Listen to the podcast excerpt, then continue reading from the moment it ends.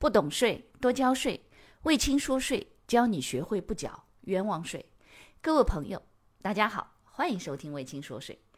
微信公众号、喜马拉雅 FM、知识星球这三个平台统一搜索“魏青说税”，即可收听本节目，并学习与节目内容有关的知识和案例。各位同学，大家好，欢迎收听本期节目。国家税务总局颁布了二零二一年的第九号公告，是关于减并税费申报有关事项的公告。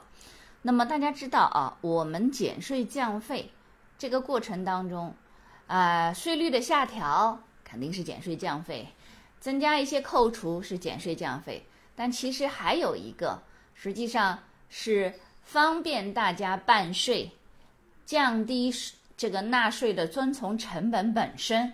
实际上，它也是哎放管服过程当中整个减税降费大的框架啊，就是我们国家税制改革呀，这个放管服啊，哎整个大的税制改革框架当中非常重要的一个组成部分。那么九号公告当中呢，就给了有两个点，有两个这个非常重要的点。第一呢，从二零二一年六月一号开始啊，全国的纳税人在申报。城镇土地使用税呀、房产税呀、车船税、印花税、耕地占用税、资源税、土地增值税、契税、环境保护税、烟叶税这十个税种当中，任何一个或者是多个税种的时候呢，不再像原来那样的说，哎呀，我们十个税就要申报十张申报表。那大家知道这个要申报哪个税就用哪个申报表，而现在不是了，六月一号开始。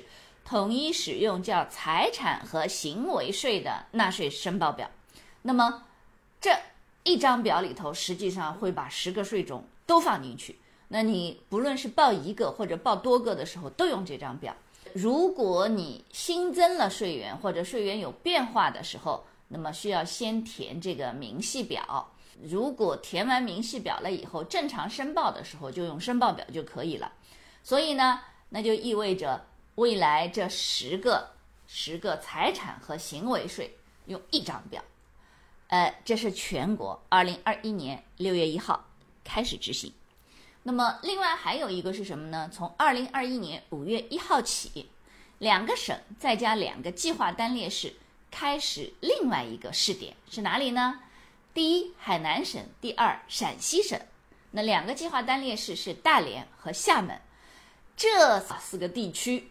这个和城市啊加在一起，开展增值税和消费税分别与城建税、教育费附加、地方教育费附加申报表整合试点，启用新的增值税及附加税费的申报表，一般纳税人适用的，以及增值税及附加税费申报表和小规模纳税人适用的，还有增值税及附加税预缴表。以及什么附列资料和消费税及附加税申报表，那么这一系列的文件就是新的这个申报的表示啊。这个呢是在这四个地区，四个地区五月一号开始试点。